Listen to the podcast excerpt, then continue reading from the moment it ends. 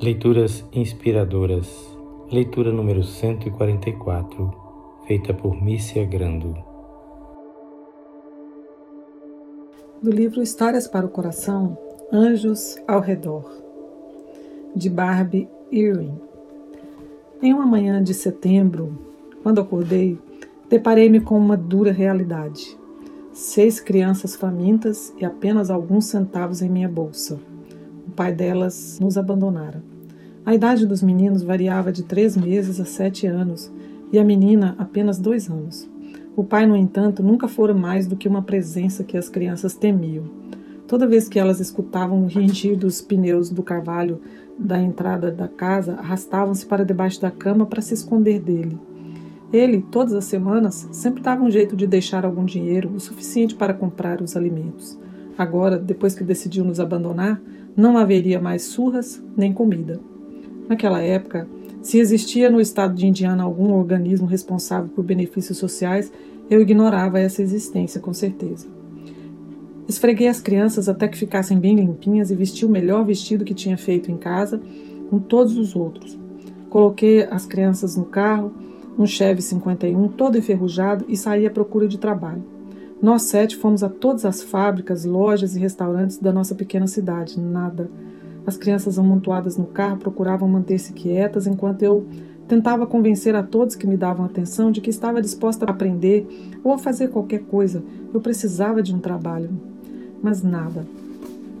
O último local que visitamos, a apenas alguns quilômetros da nossa cidade, era um antigo drive-in que fora transformado em parada de caminhões. Uma senhora idosa, Granny, dona desse estabelecimento, a Grande Roda, a todo momento espiava as crianças através da janela. Ela precisava de alguém para o turno da noite, das 11 da noite às 7 da manhã.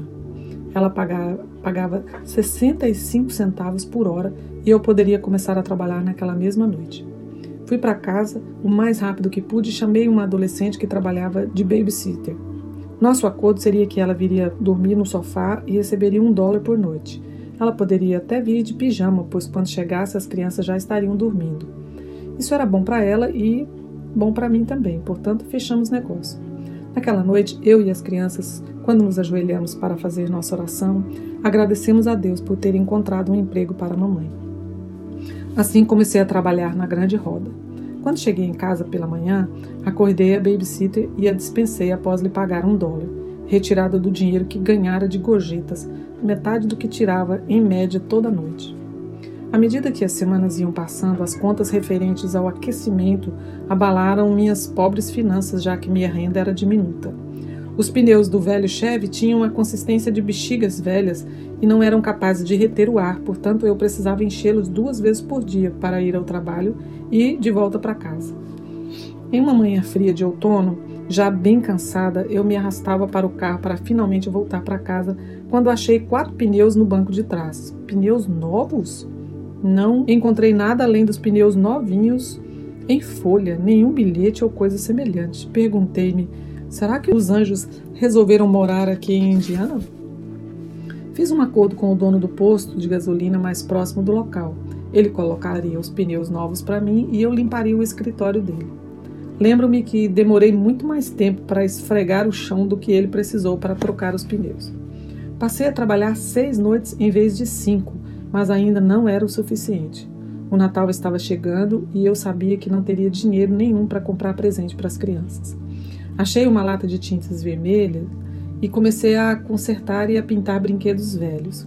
Escondi-os no porão para que o Papai Noel pudesse entregar alguns presentes para as crianças no dia de Natal. As roupas das crianças eram também uma fonte de preocupação. Fazia remendo em cima de remendo nas calças dos meninos até que se tornou impossível consertá-las. Na véspera de Natal, os clientes habituais estavam tomando café na grande roda. Esses clientes eram os caminhoneiros Les Frank e Jim, assim como um homem da cavalaria da Polícia Estadual, Joey. Alguns músicos, depois de uma apresentação em uma associação para militares reformados, em que tocariam músicas populares modernas, estavam também ali. Os fregueses de sempre permaneciam sentados, batendo papo madrugada fora, e só foram embora para casa um pouco antes do dia amanhecer. Às sete horas naquela manhã de Natal, a hora de eu ir para casa, corri para o carro. Queria chegar em casa antes das crianças acordarem para ter tempo de colocar os presentes que estavam no porão debaixo da árvore. Havíamos cortado um pequeno cedro que crescia à beira da estrada, próximo ao depósito de lixo.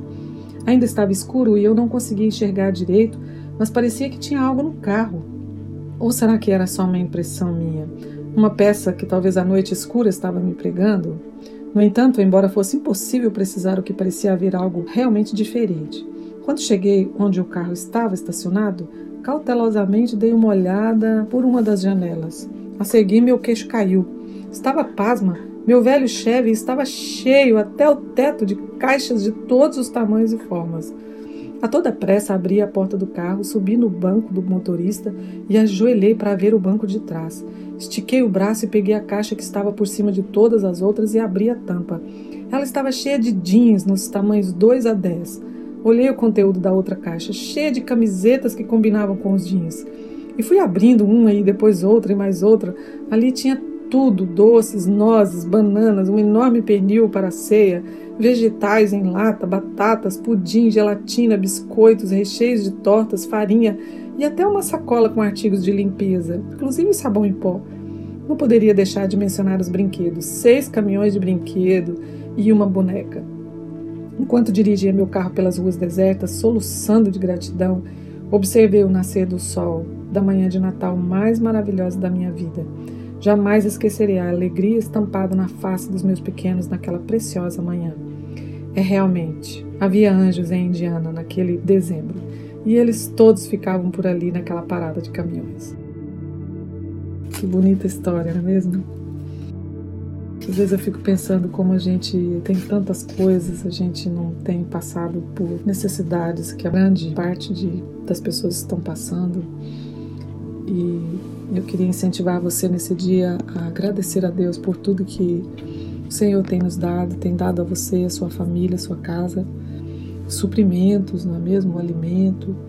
Muitas vezes Deus nos presenteia com coisas que a gente às vezes nem agradece. E nós precisamos nos lembrar de ser gratos a Deus, não somente pela maneira como Ele tem suprido as nossas necessidades, mas pelas pessoas boas que nos cercam e que nos presenteiam com tantas coisas boas, com presentes e até com a presença delas, né, sendo amigáveis e gentis conosco.